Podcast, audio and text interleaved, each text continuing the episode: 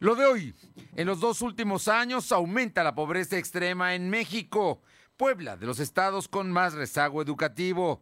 En las últimas 24 horas en la entidad poblana hay 454 más habitantes contagiados. La cresta de la tercera ola a finales de agosto o en septiembre, advierte el secretario de Salud. Trabajadores de Bonafonte exigen solución al bloqueo de su planta. La autoridad estatal le responde que ese es un problema del gobierno federal. Militantes de Morena piden una consulta en Puebla para definir si el agua potable sigue concesionada a favor de la familia Ron. La temperatura ambiente en la zona metropolitana de la ciudad de Puebla es de 23 grados. Hoy te conecta. Hay bloqueos en el puente internacional. Está pidiendo el apoyo de la policía. Noticias, salud, tecnología, entrevistas, debate, reportajes, tendencias, la mejor información. Lo de hoy, Lo de hoy radio con Fernando Alberto Crisanto.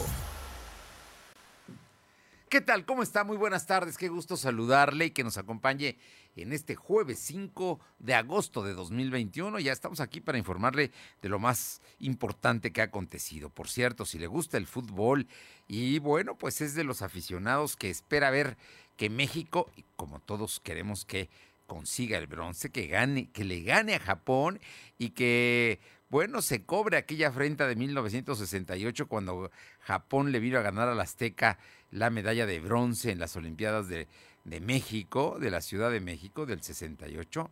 Bueno, pues se podría revertir y podría México ganar mañana. Pero lo adelantaron, ¿eh? va a ser a las 4 de la mañana el partido. Así es que si es aficionado, ponga usted de una vez su eh, despertador, trate de descansar temprano para que lo pueda ver sin somnolencias en la plena madrugada. A las 4 de la mañana jugará México contra Japón por la medalla de bronce el día, el día de mañana, viernes. Y bueno, el día de hoy el Coneval da a conocer resultados y es deprimente. En los dos últimos años hay más pobreza extrema en el país y hay más rezago. Por primera vez en los últimos ocho años, se cayó precisamente, se revirtió la tendencia a ir saliendo de la pobreza extrema. Ahora estamos regresando a ella y el número de mexicanos más pobres son más. Terrible, terrible estos datos. De todo ello le vamos a informar en unos minutos más. Por lo pronto, muchas gracias a quienes nos escuchan a través de la radio poblana aquí en el 1280 en la ciudad capital y en la zona metropolitana en la región, vasta región de Ciudad Cerdán, La Que Buena en el 93.5, en la Sierra Norte, allá en Radio Jicotepec en el 92.7 y también en la Sierra en el 570 y en el sur del estado en Izúcar de Matamoros, La Magnífica en el 980. Todos muchas gracias y también a quienes nos sintonizan a través de las redes sociales. Estamos como leen DH Noticias en Facebook, en Instagram, en Spotify, en Twitter. Tenemos un canal de YouTube también como LDH Noticias y por supuesto nuestra plataforma que es www.lodehoy.com.mx. Ahí, ahí nos encuentra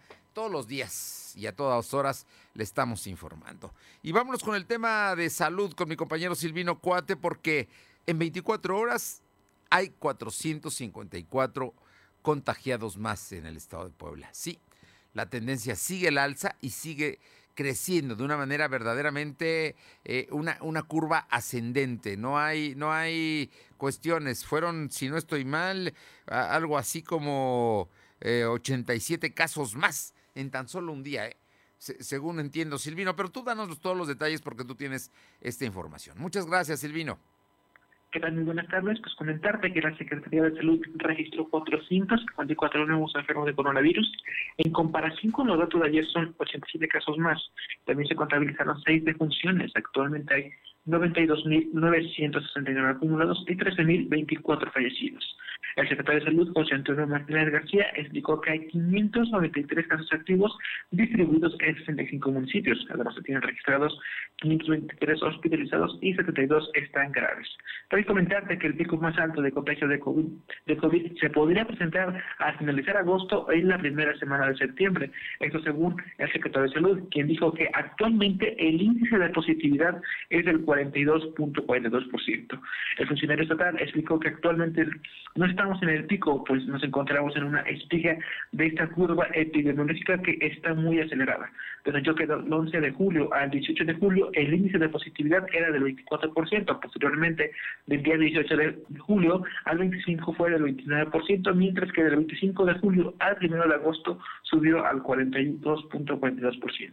En relación a la ocupación hospitalaria, Puebla y el área conurbada están al 52% y al interior del estado en Teciutlán se encuentran al 71% y Zúcar de Matamoros 65% y en Tehuacán al 73%. En relación a la vacunación en Puebla Capital para las personas de 30 años, el secretario reconoció que se presentaron complicaciones en los accesos porque varios asistentes no llevaban el registro impreso y tenían que regresar. Escuchamos parte de la atención del funcionario.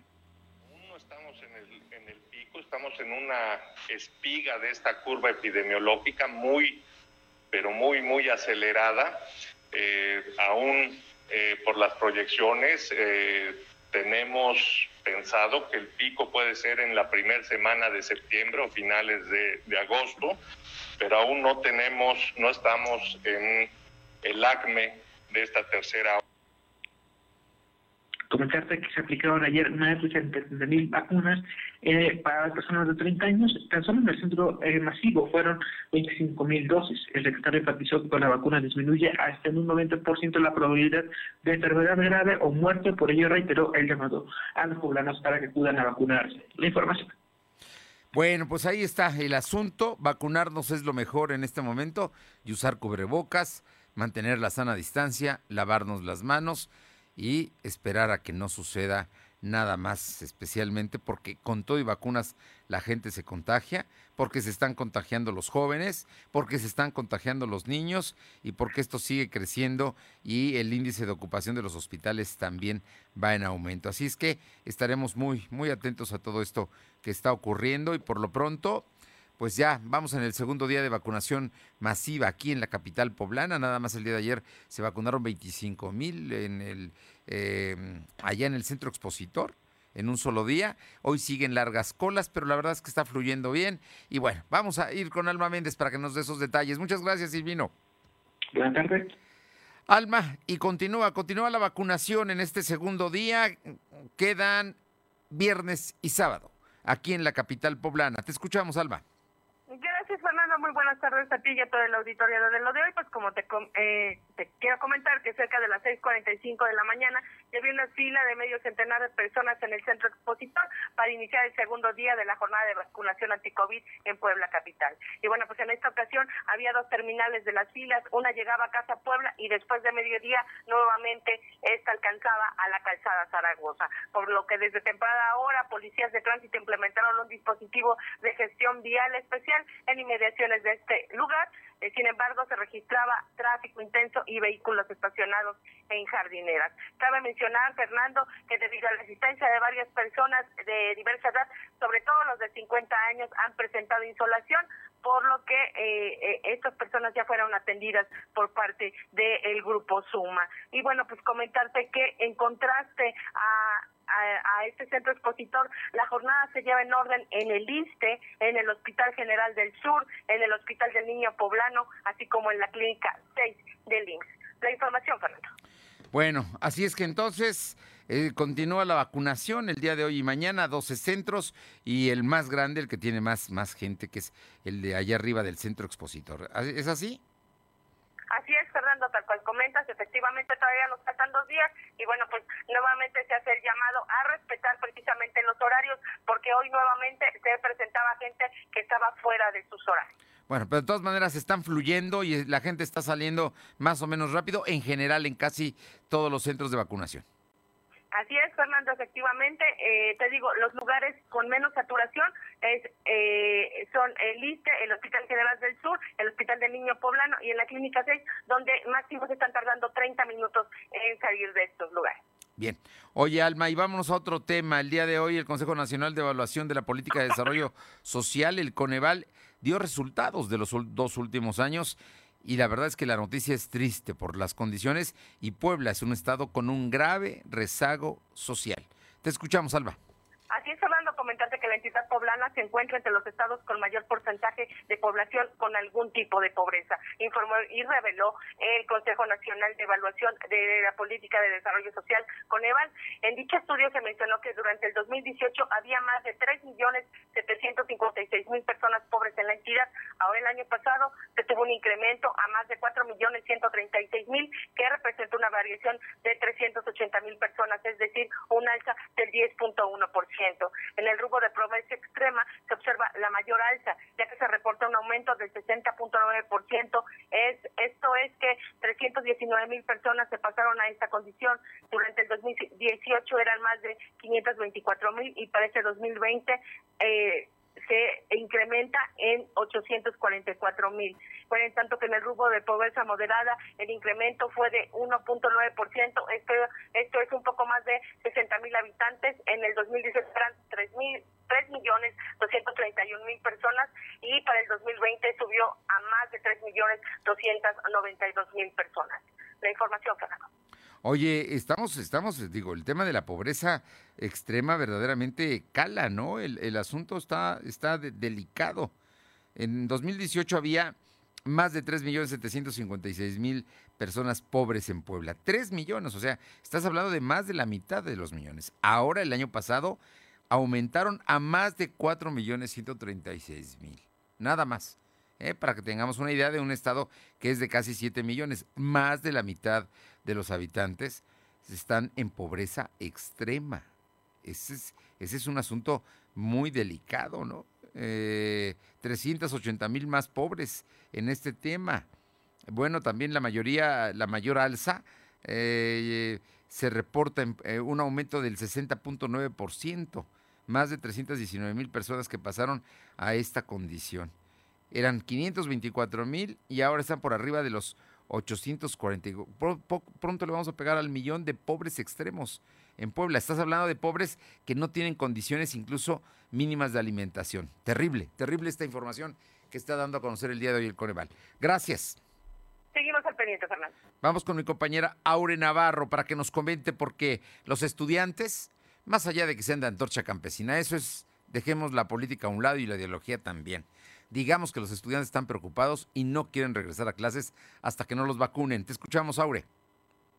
Efectivamente, Fernando, como bien lo comentas, pues integrantes de la Federación Nacional de Estudiantes Revolucionarios, Rafael Ramírez, conocida como la FENER, y Antorcha Magisterial, piden a las autoridades locales y federales que alumnos no regresen a clases presenciales hasta que todos cuenten con la vacuna anti-COVID-19. Por ahora dijeron que suman 135 escuelas de la capital las que ya han sido clausuradas simbólicamente como lo habían anunciado. Y bueno, también aprovecharon para mencionar que harán una manifestación para el próximo próximo 11 de agosto, precisamente para hacer valer esta petición de que los alumnos pues no regresen a clases presenciales. Del modelo híbrido que proponen las autoridades manifestaron que no existen las condiciones para que se implemente esto en la entidad. Por ello reiteraron que una comisión de maestros pues acudirá precisamente en esa fecha, el 11 de agosto, a la Secretaría de Educación para exigir que se declare como virtual el inicio del nuevo ciclo escolar 2021-2022, en lo que se vacunan todos los alumnos y docentes. Hicieron también un llamado a los padres de familia para sumarse a este movimiento e impedir el regreso presencial de clases a estudiantes de nivel preescolar, primaria, secundaria, así como también de media superior. Escuchemos comisión de maestros vamos a ir a entregar a la Secretaría de Educación Pública la petición formal firmada por el Comité Estatal de Antorcha Magisterial exigiéndole a la Secretaría que vacune a los estudiantes de educación obligatoria, es decir, desde preescolar hasta eh, eh, educación media superior. Eh, ya escucharon ustedes los argumentos, ustedes los conocen mejor que nosotros, es francamente un homicidio En tanto, confirmaron que municipios del interior del estado continuarán haciendo esta cadena humana para clausurar de forma simbólica pues el mayor número de escuelas como medida de protesta a la intención de las autoridades de regresar de forma presencial al nuevo ciclo escolar que inicia pues en menos de 25 días, Fernando. Bien, bueno, pues ahí está, ahí está el asunto. Creo que es importante esto que están diciendo y vamos a estar muy, muy pendientes de, de, este asunto, porque no son los únicos estudiantes que no quieren regresar a clases. Y no es que no quieran, claro, si por fuera, de, por los niños y los estudiantes y los ah, jóvenes ya estarían en las aulas. Oye, qué Así mejor es. oportunidad. El gran problema es su salud, el gran problema es que se pueden contagiar o que pueden ser vehículos de contagio. Eso es el problema. Oye, por cierto, y pasando a otras cosas, en este momento Eduardo Rivera hace 10 minutos subió a Twitter el siguiente comentario. Agradezco sus oraciones, palabras de aliento y muestras de cariño que nos fortalecen en estos momentos, dice Lalo Rivera. Gracias a Dios nos encontramos bien y en recuperación. Habla de él y de su familia. Por favor, hagámoslo también por todos los que enfrentan esta enfermedad. Es lo que acaba de subir eh, Eduardo Rivera y bueno, pues qué bueno que se encuentren bien y que se cuiden mucho. Gracias. Así es. Sí, Aure. Gracias. Son las 2 de la tarde con 16 minutos, 2 con 16. Lo de hoy es estar bien informado. No te desconectes. En breve regresamos. Regresamos. ¿Mejores herramientas para tu negocio? ¡Bah! Contrata el nuevo paquete de Megacable para tu empresa, con internet ilimitado y dos líneas de teléfono fijo para que siempre estés conectado, juntos a un superprecio. Va, de Megacable Empresas. Siempre adelante contigo. 33 96 90 0090. Tarifa promocional. ¿Y esta sandía sale buena? Mire de dónde me la traen. ¿Y acepta Cody? ¿Cody? Si tienes celular, cobra con Cody. Busca Cody en la aplicación móvil de tu banco o institución financiera. Ahí genera tu código QR. Tus clientes solo tendrán que escanearlo, poner la cantidad a pagar y listo. Lo mejor, no pagas comisiones. Conoce más en cody.org.mx. Cody, la nueva forma de pagar en México. Si tienes celular, usa Cody. Cody opera bajo la infraestructura y características del SPEI. En la Cámara de Diputados aprobamos en consenso reformas a favor del país. Como garantizar la seguridad de los turistas, facilitar accesos al turismo y proceso penal de las y los adultos mayores. Y armonizar la ley de cultura física y deporte a favor de las y los discapacitados, así como el acceso en compañía de perros de asistencia. Legislamos por un mejor México para todas y todos. Cámara de Diputados. Legislatura de la Paridad de Género. Esta temporada, el punto es renovarte. Hot Fashion llegó a Coppel para que estrenes tus looks favoritos con hasta 50% de descuento. Descubre desde el módulo coppel.com en tienda, coppel.com y app los descuentos en ropa, calzado, accesorios y artículos de cuidado personal. Compra del 2 al 8 de agosto. Mejora tu vida. Coppel. Válido al 8 de agosto. Somos la mejor red de telecomunicaciones en México para tu negocio. Conecta tus oficinas y sucursales con la red más poderosa de servicios a través de conexiones de Internet o redes privadas virtuales. Con la máxima velocidad de conexión de hasta un gigabit por segundo. Descubre la red que tu negocio estaba esperando. Metro Carrier Evolution 3396 96000. Lo de hoy es estar bien informado. Estamos de vuelta con Fernando Alberto Crisanto. Los personajes de hoy, las ideas y los hechos se comparten en la entrevista. Son las 2 de la tarde con 17 minutos, 2 con 17 minutos y le agradezco muchísimo la posibilidad de compartir unos minutos de, una agenda muy apretada que tiene la doctora Lilia Cedillo Ramírez, investigadora del Instituto de Ciencias de la Benemérita Universidad Autónoma de Puebla y sin duda yo creo que la poblana que más sabe, porque más ha estudiado y porque en el último año y medio ha estado pegada al tema de atención de COVID en términos de la investigación y en términos de la atención especial que se lleva a cabo ante los universitarios y la población en general.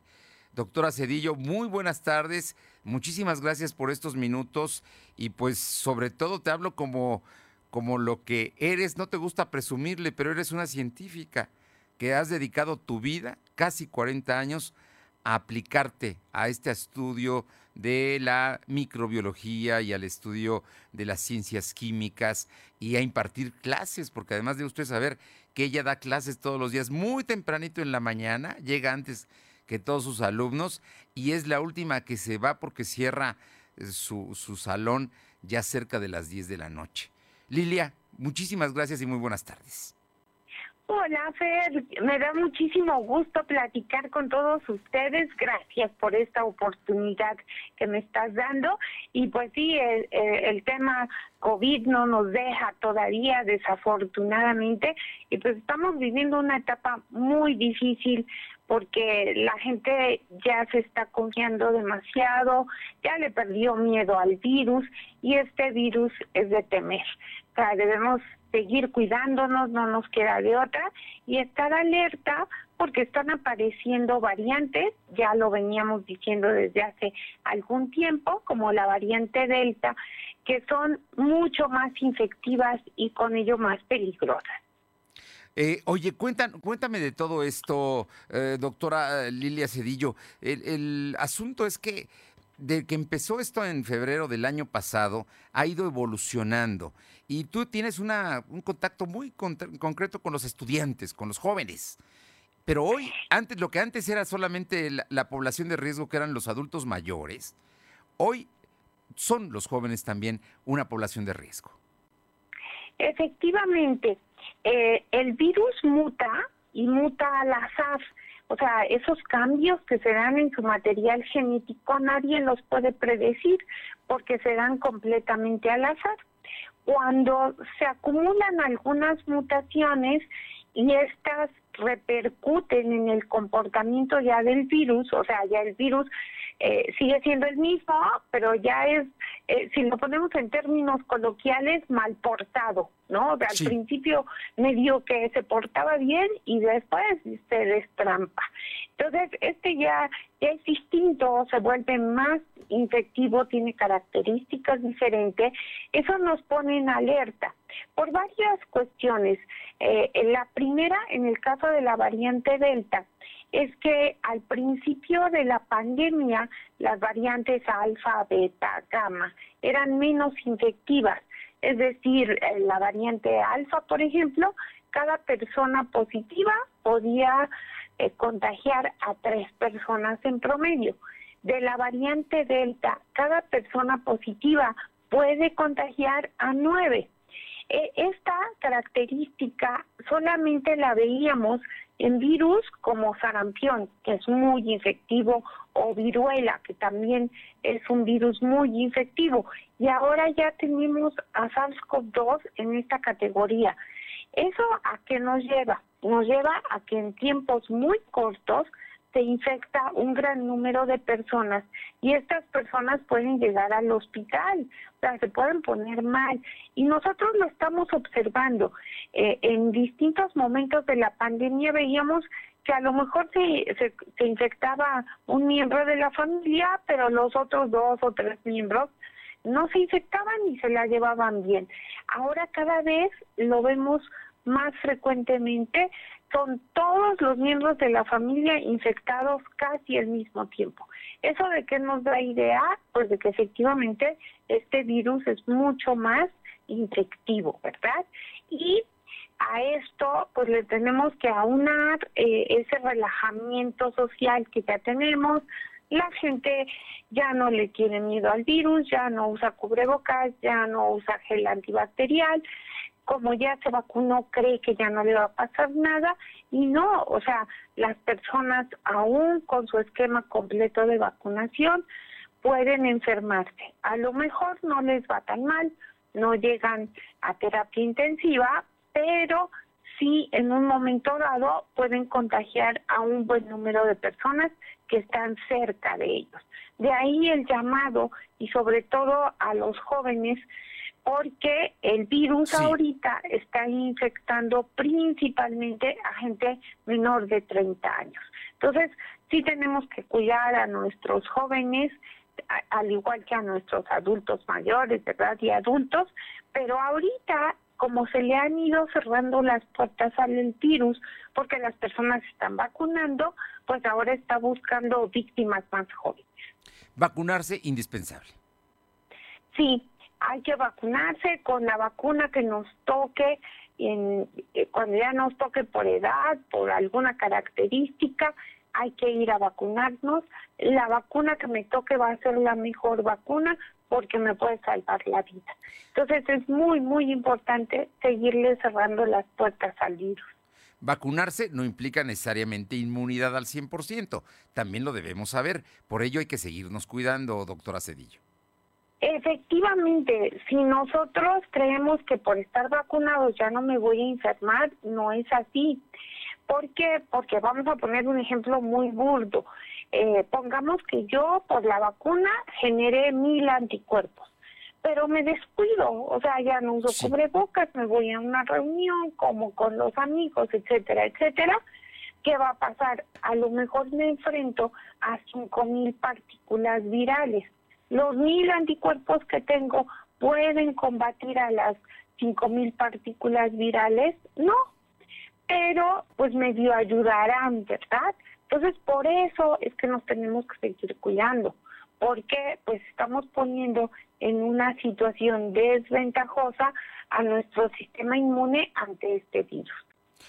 Doctora Cedillo, estamos hablando entonces de vacunas, uso de cubrebocas, sana distancia, lavado de manos y gel. Todo fundamental. Así es. No hay que olvidar que es un virus envuelto y por lo tanto vamos a ser sensibles, más bien dicho, el virus va a ser sensible al agua con jabón, a los solventes orgánicos, como el alcohol que se encuentra en el gel antibacterial, y que este virus, cuando yo hablo y, si estuviera eh, infectada por el virus, solamente puedo proyectar al virus entre metro y medio y dos. De ahí el, el porqué de dos metros en la sana distancia. Entonces, deben ser fundamentales el cubrebocas, el lavado de manos, el gel antibacterial y la sana distancia. Y además, el riesgo de que si ya llegó a Delta puede continuar todavía variando más. Eh, las variantes se presentan a cada rato. Hay estudios que muestran cómo de la noche a la mañana y de la mañana a la noche el virus puede mutar. Entonces, eh, se han hecho seguimientos muy serios en una sola persona infectada por el virus y ver cómo van apareciendo mutaciones y aparecen muy rápido. Pues doctora Cedillo, gracias por estas recomendaciones, es un asunto muy importante. Y si me lo permites, y abusando de tu tiempo, te quisiera preguntar de un asunto que la tarde del día martes se dio porque presentaste tu renuncia al centro que los últimos años habías tú dirigido precisamente de eh, investigación sobre temas microbiológicos, ¿no? Es de, detección biomolecular, si, si no estoy mal. Eh, renunciaste para regresar a tu base de investigadora en el Instituto de Ciencias. Además, déjeme decirle que Lilia Cedillo fue la primera mujer directora del Instituto de Ciencias de la Universidad Autónoma de Puebla, el ICOAP, que sin duda es un referente nacional de, ciencia en nuestro país. Fuiste la primera, pero ahora fuiste la primera también directora del Complejo Cultural Universitario, ese magnífico lugar que hay aquí en Puebla y que todos disfrutamos cuando vamos a él. Y puede ser también la primera rectora de la UAP. Tu alma mater. Cuéntanos de ello, platícanos de este momento que estás viviendo, porque veo en tus eh, redes sociales eh, respaldos, apoyos, nombres y apellidos, investigadores importantes, directores, académicos, estudiantes que, te conocen y gente que, que sabe de tu trabajo y que te ve como su posible autoridad personal, su máxima autoridad personal en los próximos cuatro años, doctora Cedillo. Gracias, Fer. Sí, fíjate que eh, afortunadamente los universitarios me convencieron, eh, y digo me convencieron porque fue literal eh, un, grupo al principio, pues, pues cercanos, muy cercanos a mí, me dijeron, ¿por qué no participas, Lilia? Es, es el momento, es un momento importante para nuestra institución. Y realmente lo que a mí me convenció para participar pues es el contacto con los jóvenes, con los profesores, investigadores, colegas míos, también el, el trato que he tenido con eh, los miembros de la de, de, de involucrados en la cultura y los artistas y con los deportistas que además son mis amigos muchos de ellos y, yo los aprecio.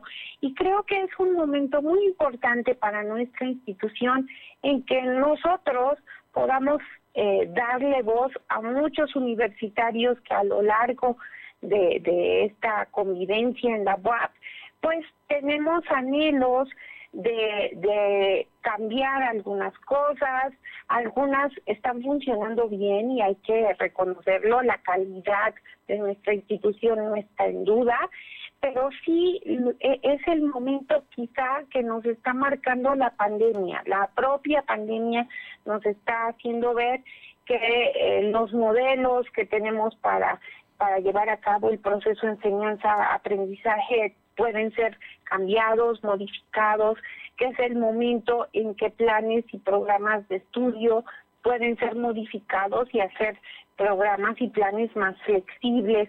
Y en investigación sabemos la importancia que tiene la investigación en la salud de todos los poblanos y poblanas y en general de, de todos los, los humanos, ¿no? Tenemos que fortalecer estas áreas, tanto de investigación aplicada como de investigación básica, porque la una y la otra no pueden desarrollarse por separado, van juntas.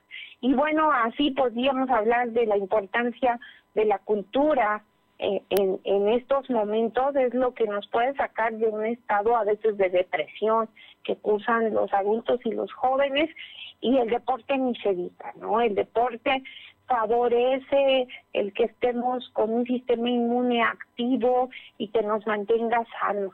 Y es el momento cuando los jóvenes están en, en, la, en la universidad de fomentar todas estas actividades.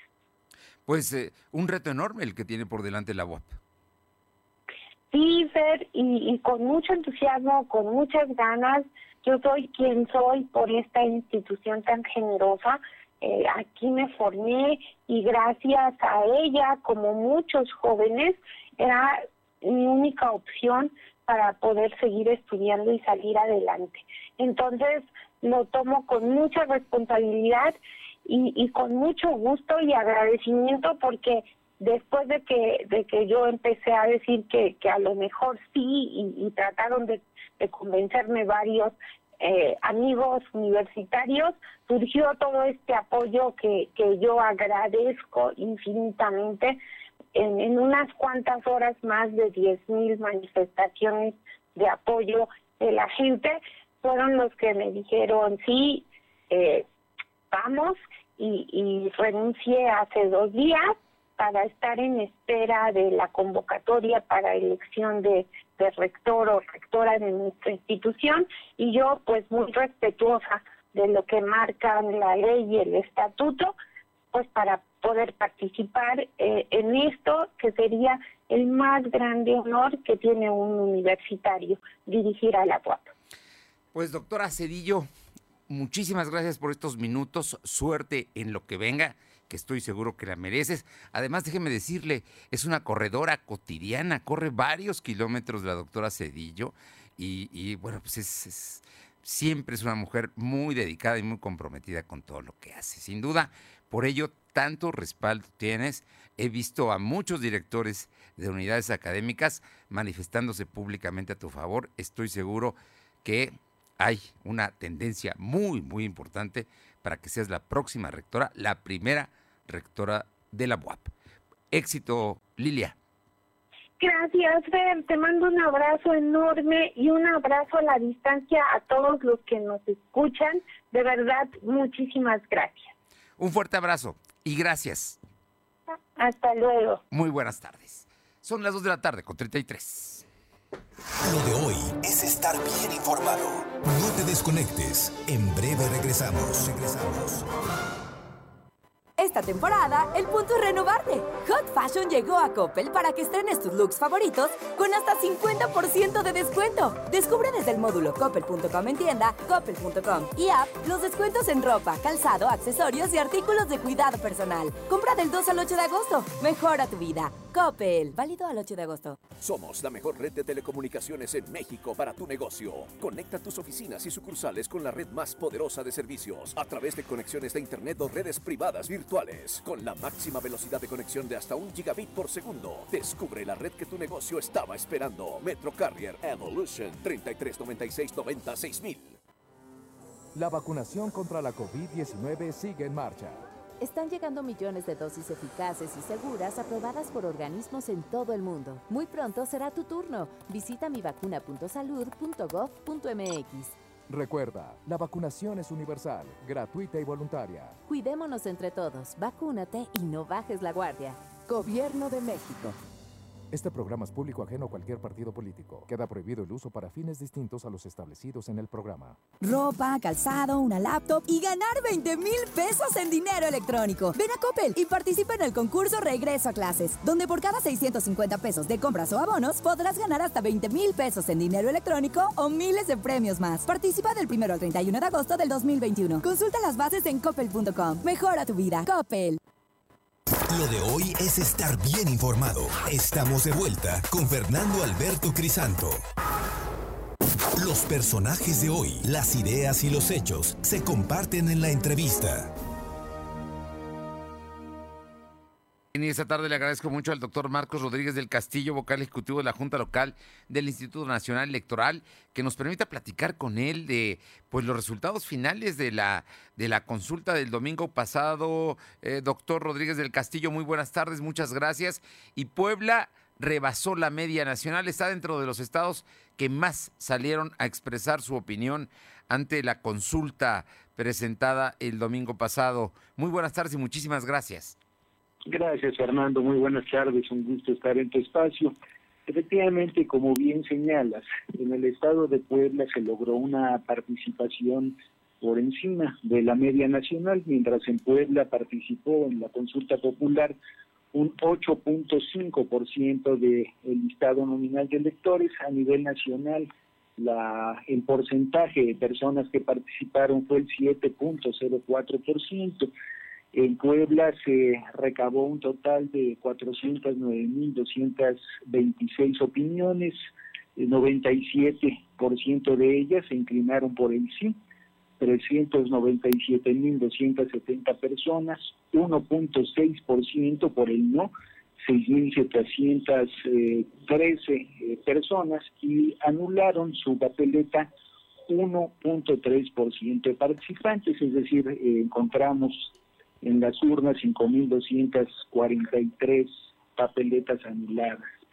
Eh, se instalaron, Fernando, las 2.941 mesas receptoras que fueron aprobadas por las juntas distritales ejecutivas del INE, se recuperó la totalidad de los paquetes, los cómputos quedaron listos, listos el mismo domingo, en las primeras horas de la madrugada del lunes, el primer distrito que concluyó con esta actividad fue el distrito 6, aquí de la ciudad de Puebla, a las 10 de la noche ya habían concluido su cómputo, y el último que lo terminó fue Zacatlán, el distrito 2, hacia las 3 de la mañana, Fernando. Eh, eh, el resultado en términos de organización fue sin duda de 10 se instalaron el 100% de las casillas, doctor. Los incidentes fueron menores que no afectaron el resultado final, como vimos en otros estados que sí hubo problemas. En el caso de Puebla, estuvieron toda la, gente que encargada, que votó, en fin, los que no llegaron se sustituyeron oportunamente y al final de cuentas y muy temprano se tenían todos los resultados, doctor Rodríguez del Castillo. Sí, efectivamente, eh, Fernando, hacia las nueve de la noche se dio a conocer el resultado del, el resultado del conteo rápido que mandó a hacer el INE, cuyos resultados pues conocimos y fueron muy cercanos al resultado de los cómputos. Entonces, eh, pues no hubo ese margen de incertidumbre para la ciudadanía, eh, hubo resultados de manera muy muy oportuna y efectivamente como tú señalas coincido contigo en que pues logística y operativamente fue un ejercicio muy exitoso. Doctor eh, Rodríguez del Castillo, Marcos, hay, hay un asunto que es importante. En este momento aún no está a discusión en términos oficiales. Pero en términos políticos, el presidente de la República ya dijo que están preparándose para la consulta del 21 de marzo. Falta una ley reglamentaria, faltan muchas cosas, pero ¿podríamos decir que el INE está preparado para seguir haciendo consultas? Sí, por supuesto, Fernando. Yo creo que la consulta popular es un mecanismo de democracia directa que llegó para quedarse. La ley federal de consulta popular establece que cada año se podría llevar a cabo un ejercicio de este tipo. Eh, en el INE estamos ya preparados para que en marzo estemos organizando la consulta para la revocación del mandato y seguramente en agosto un ejercicio como el que vivimos el pasado domingo. O sea que el 21 de marzo sería la revocación del mandato y quizá en otro momento, de acuerdo a la ley, con firmas o con una convocatoria eh, expresa, podría suceder una, una nueva consulta para agosto siguiente eh, en otro sentido. Efectivamente, así lo prevé la ley, eh, de tal forma que nosotros el primer domingo de marzo pues, estaremos organizando esta consulta para la revocación del mandato y si así lo solicita el presidente de la República o el 33% de los integrantes de la Cámara de Diputados o el 2% de los ciudadanos registrados en el listado nominal, estaríamos nuevamente organizando una consulta como la del pasado domingo, eh, seguramente con algún otro tema, con alguna otra pregunta aprobada por la por la Corte, pero pues estaríamos inmersos en un esfuerzo de este tipo también.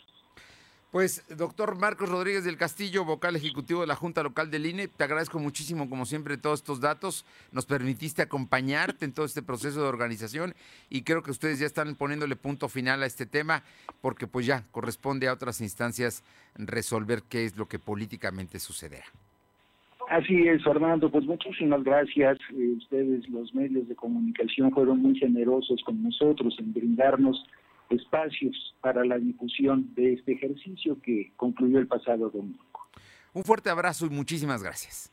Gracias, Fernando. Buenas tardes. Muy buenas tardes. El doctor Marcos Rodríguez del Castillo, ahí listo el INE para otra consulta. Vamos con mi compañera Alma Méndez, porque hoy hubo manifestaciones de trabajadores de Monafont. Te escuchamos, Alma comentarte que cerca de un centenar de integrantes del Sindicato de Trabajadores de la empresa Bonafón, localizada en el municipio de Juan Cebonilla, se manifestaron esta mañana en Casa Guayo, así como en el área de Conagua. Eh, para pedir la intervención del gobierno estatal y se pueda aperturar la planta, ya que desde marzo pasado se encuentra bloqueada por pobladores quienes acusan la sobreexplotación de mantos acuíferos. Al grito del gobernador, Bonafón necesita tu atención, queremos solución en la planta Bonafón y trabajo digno, solución ellos eh, se manifestaron este este jueves, por lo que los prejuicios señalaron que necesitan trabajar, pues la situación económica por la pandemia de COVID-19 es difícil, ya que con dicho plantón se podría provocar el cierre definitivo de la planta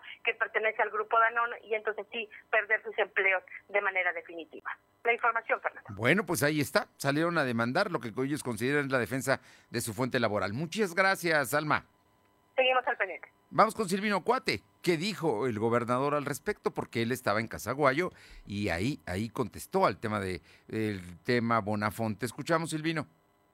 Informarte que tras el llamado de cientos de trabajadores de la planta Bonafonte que piden a la administración estatal eh, que la, empresa sea liberada por pobladores de Juan Bonilla que tomaron desde el pasado 22 de marzo, el gobernador Nicolás Barroso Huerta señaló que es un asunto que le compete al gobierno federal y de la Comisión Nacional de Agua, pues fueron quienes entregaron los permisos de funcionamiento, por ello no van a accionar por la fuerza ninguna acción de apertura de la planta. Barroso Huerta reveló que Carlos Armando Ponce, delegado de la Secretaría de Gobernación en Puebla, es quien está detrás de, de toda la manifestación. Asimismo, enfatizó que este asunto no le compete al gobierno del Estado, sin embargo, por ocurrir en territorio poblano, la administración estatal estará sirviendo de intermediario. La información. Bueno, así es que entonces es un asunto de gobernación federal y la Conagua, no del gobierno de Puebla. ¿Estamos? Efectivamente, de esa forma es la respuesta del gobernador, puesto que únicamente está siendo un intermediario entre los quejosos y la solicitud que están haciendo, Fernando.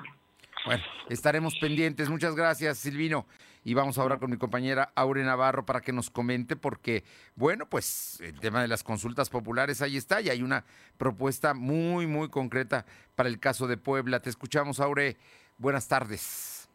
Buenas tardes, pues les comento que al celebrar que Puebla fue el cuarto estado con mayor aceptación de la consulta popular para enjuiciar a los expresidentes de México, pues este día integrantes del bloque político de izquierda social del movimiento poblano por la 4T y Reconstruyamos México anunciaron que alistan la realización de una consulta similar pero para el tema sobre la privatización del agua. David Méndez, así como Jorge Méndez, integrantes del bloque político de izquierda social, anunciaron que respaldarán la petición del gobernador Luis Miguel Barbosa Huerta para realizar esta nueva consulta ciudadana y conocer si la población quiere que continúe o no la privatización del agua, la cual dijeron pues tuvo inicio desde los gobiernos del 2013. Sobre la consulta popular realizada el pasado 1 de agosto, celebraron que Puebla haya logrado el ser el cuarto estado en registrar mayor participación y votación por un sí, con un 92%, por lo que este ejercicio es considerado por ellos como un éxito.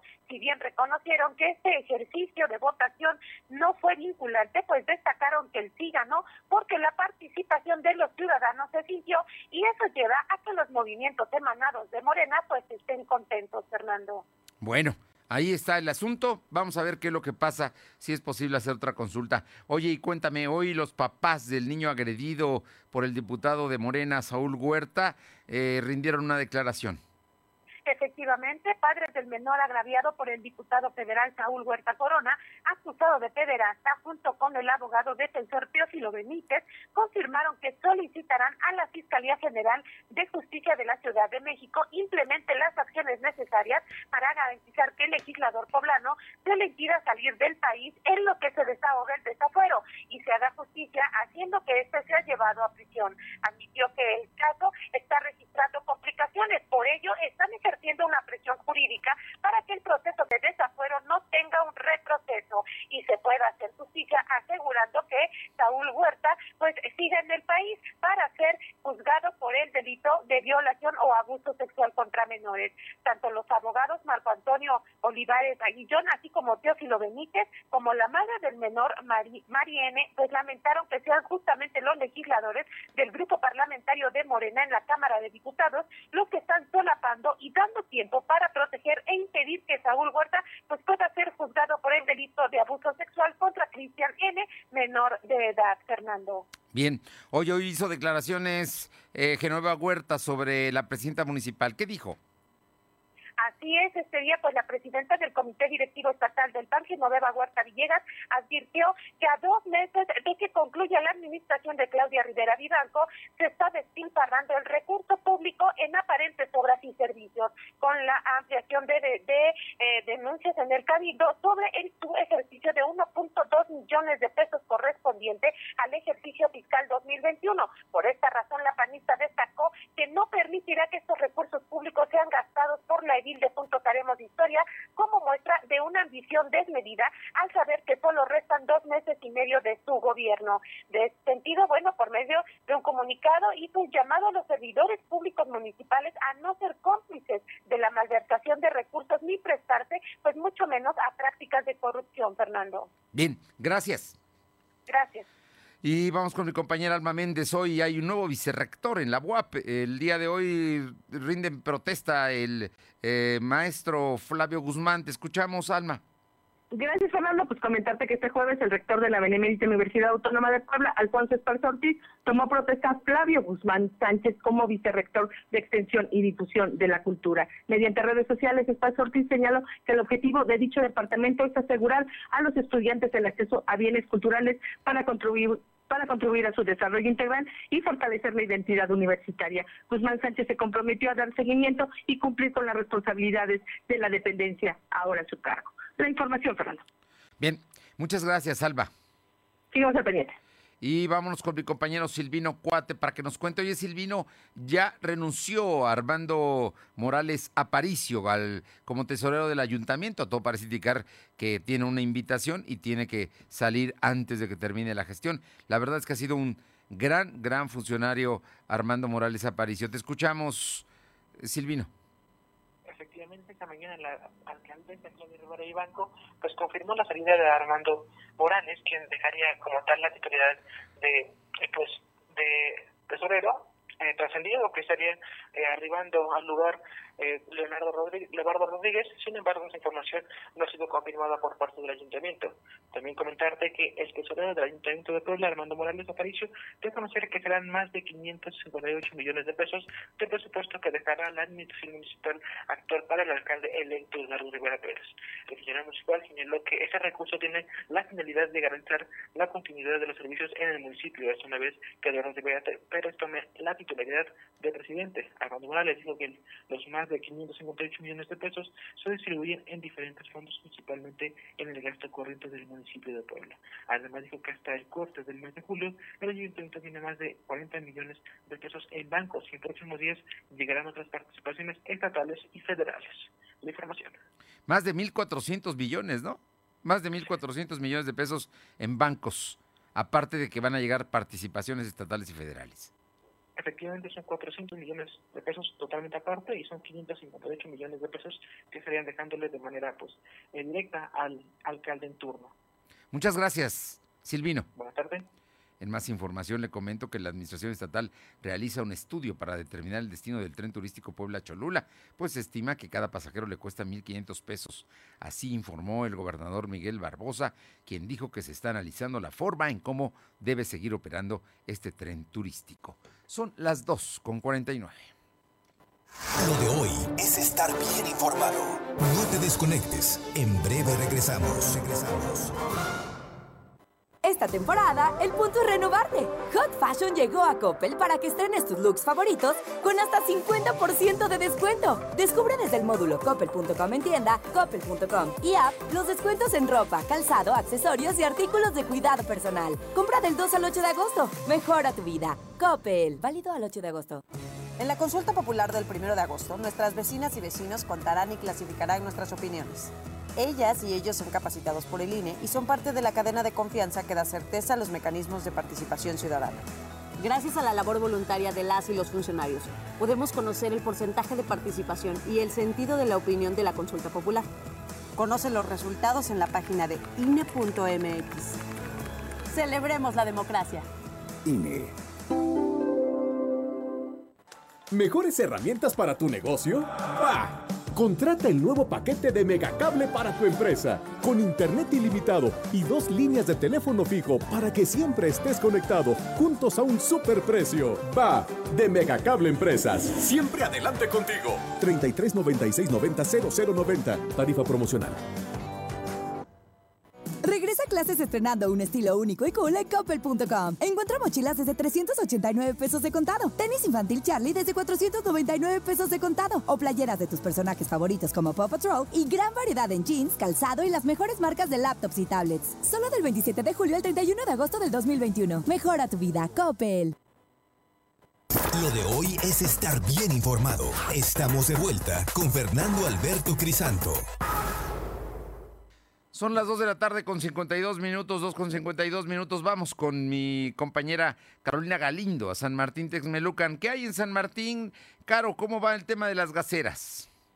Fernando, comentarte que continúan esas protestas de comisionistas porque en el caso de San Martín las empresas gaseras únicamente están ofreciendo una comisión de 25 centavos por litro de gas. Dicen los los comisionistas que esto ya no es redituable porque imagínate, si vendieran 8 mil litros apenas estarían recuperando 250 pesos a la semana, una situación que dicen ellos no están dispuestos a soportar, están en plantón.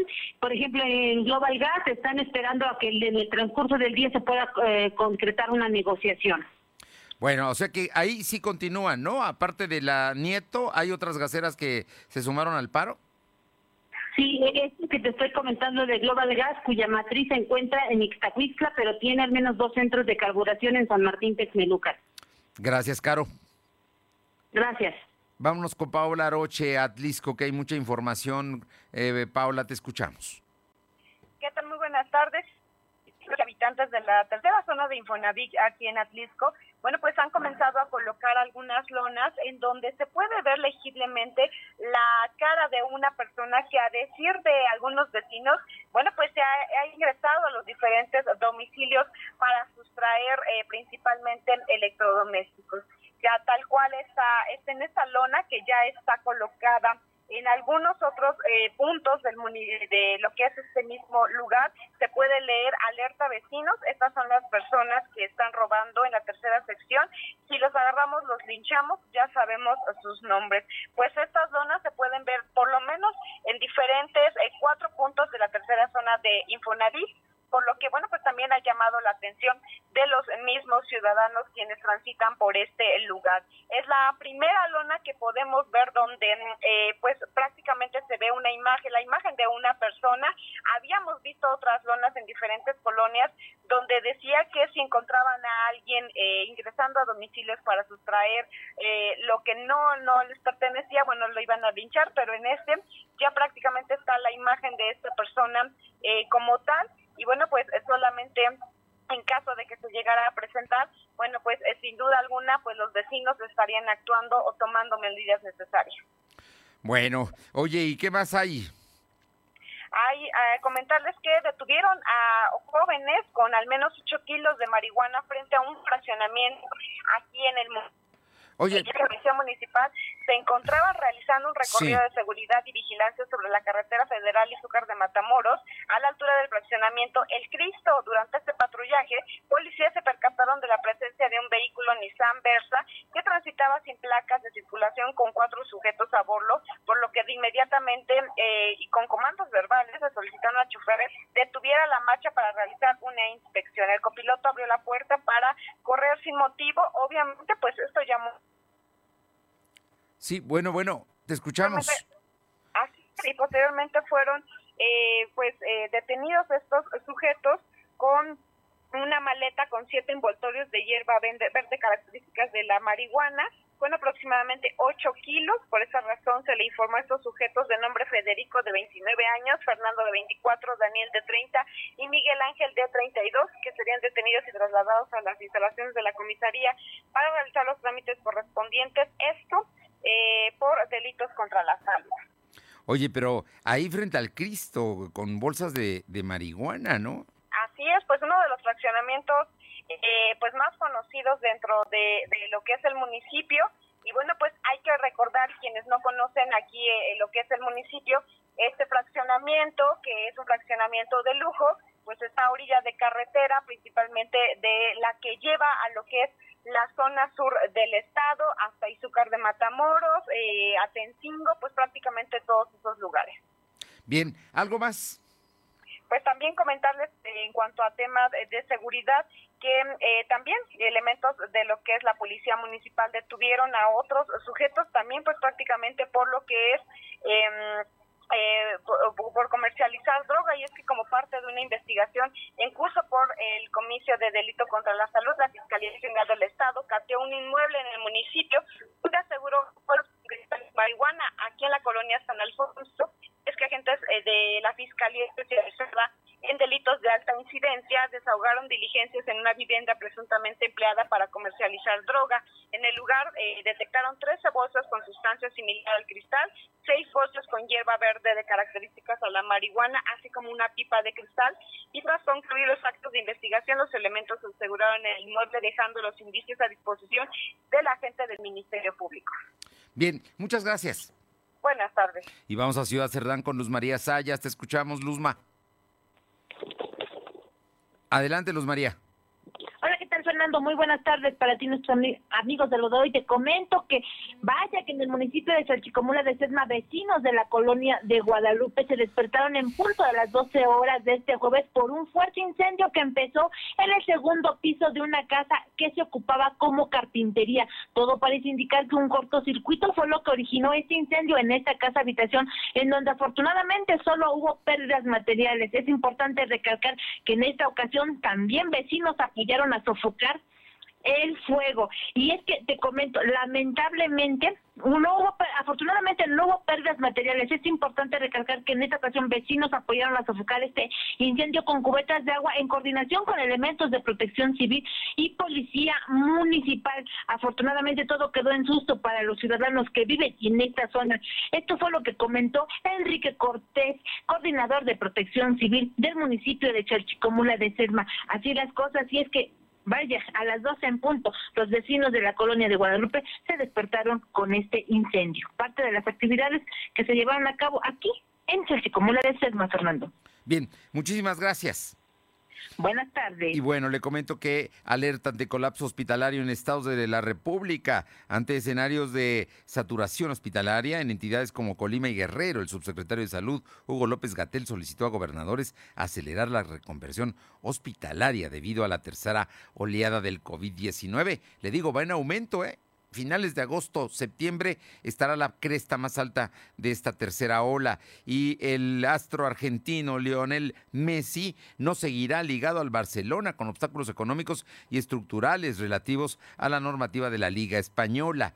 Es, hoy se dice que Messi no sigue en el Barcelona. Y le comento finalmente que mañana si quiere ver el fútbol México contra Japón por la medalla de bronce de los Olímpicos que terminan el próximo domingo, bueno, pues Mañana lo puede ver a las 4 de la mañana de este viernes será el partido. Vamos a ver, ojalá y México gane el bronce en fútbol. Nos vamos, gracias, pásela bien, cuídese. Nos encontramos mañana aquí en punto de las 2.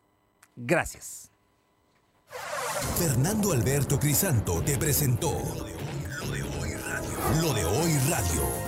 Te esperamos de lunes a viernes, de 2 a 3 de la tarde por esta frecuencia, en la cobertura más amplia a nivel estatal. Y síguenos en internet www.lodehoy.com.mx y en nuestras redes sociales como arroba LDH Noticias. Lo de hoy Radio.